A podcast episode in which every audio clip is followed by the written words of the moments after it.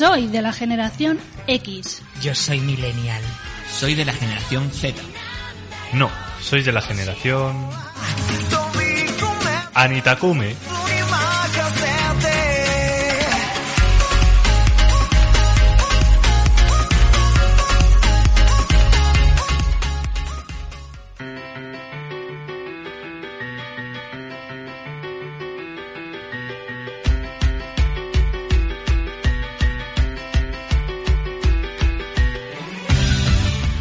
¿Eres un amante de la cultura japonesa? ¿Quieres introducirte en ella? Pues recuerda bien esta sección, ya que conseguirás estar al tanto de las últimas novedades.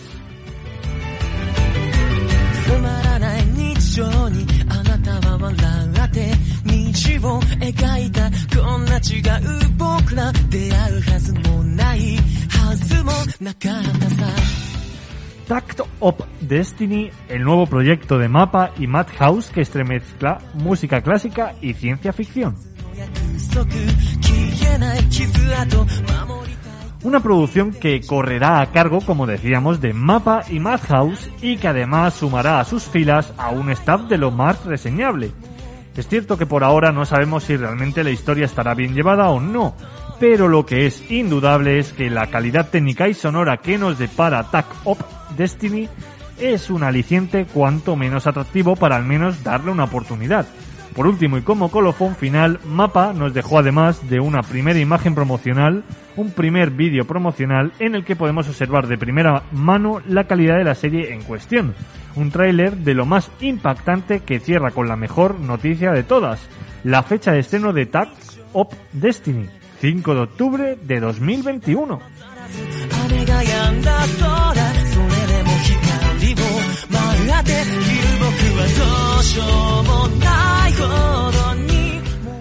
Sword Online Progressive Area of a Starless Night, un nuevo comienzo.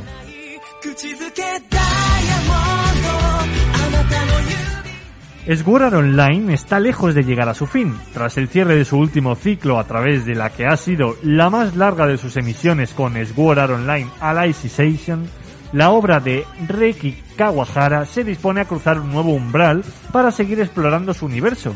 No lo hará esta vez con un nuevo arco, sino reviviendo aquello que ya conocemos. Así lo ha demostrado A1 Pictures, confirmando la fecha de estreno y un nuevo tráiler de la película Sword Art Online Progressive Area of a Starless Night, en uno de los paneles de anime de la Anime Japan 2021.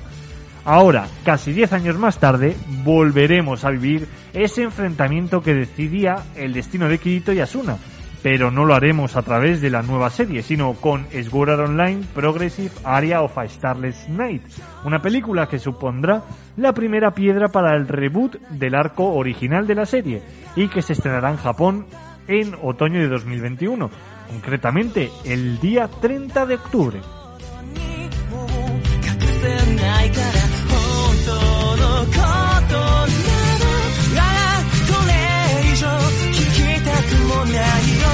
口づけダイヤモンドあなたの指に渡そう。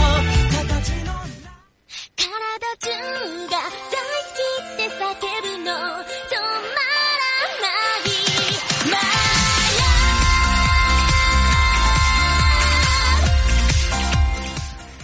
Japón es un país lleno de cultura y tradición. Es por eso que sabemos que tenéis gran curiosidad por conocer más acerca de ella. Así que a continuación os contaremos más acerca de esta increíble cultura.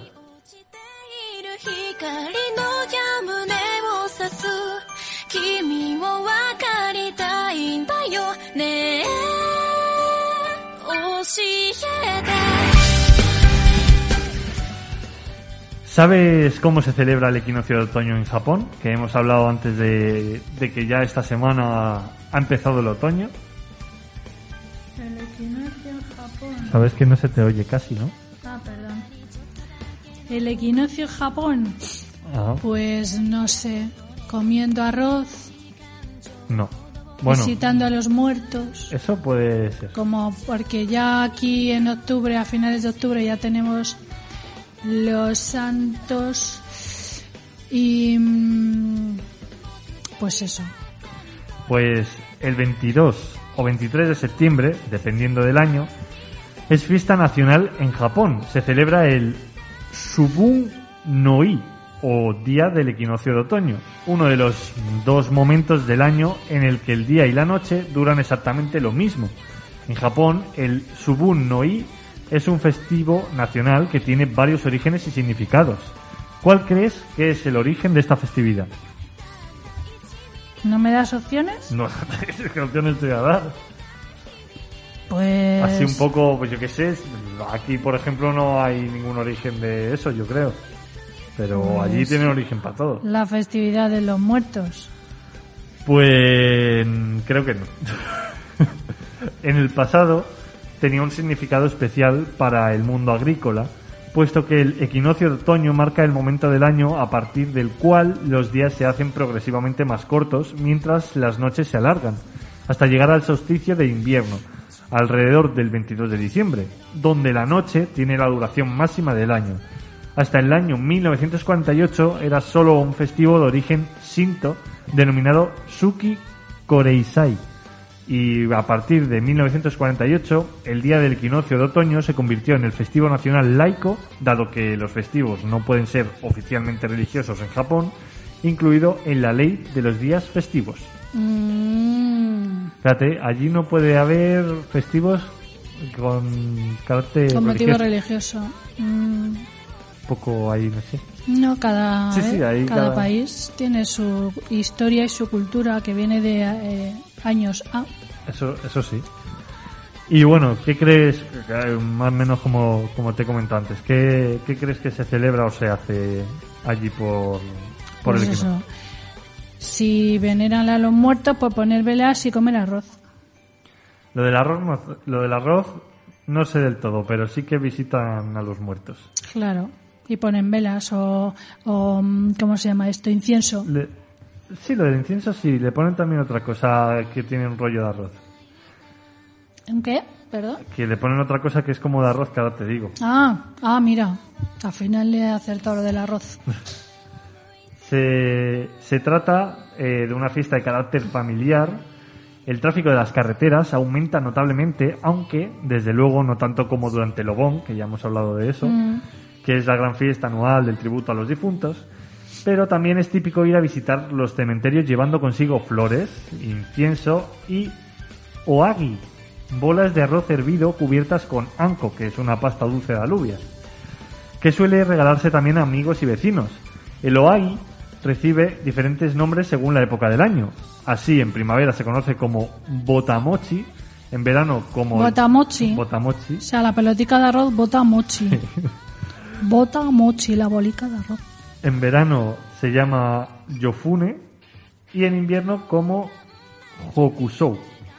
Además, durante los días que dura este festivo es también habitual utilizar como adorno una flor denominada en Japón igambana o licoris radiata, una especie que florece justo en esos días del equinoccio. Fíjate qué, casualidad que solo esos días florece esa flor. Bueno, pero como aquí hay muchas flores que solamente tienen una temporada normal. Ya, pero no sé, me resulta curioso. Además es una flor, he visto ahí como roja, pero muy, muy rara, no sé. Pues Curioso. no lo sé, no la he visto. Ya te la enseñaré, ya te la enseñaré.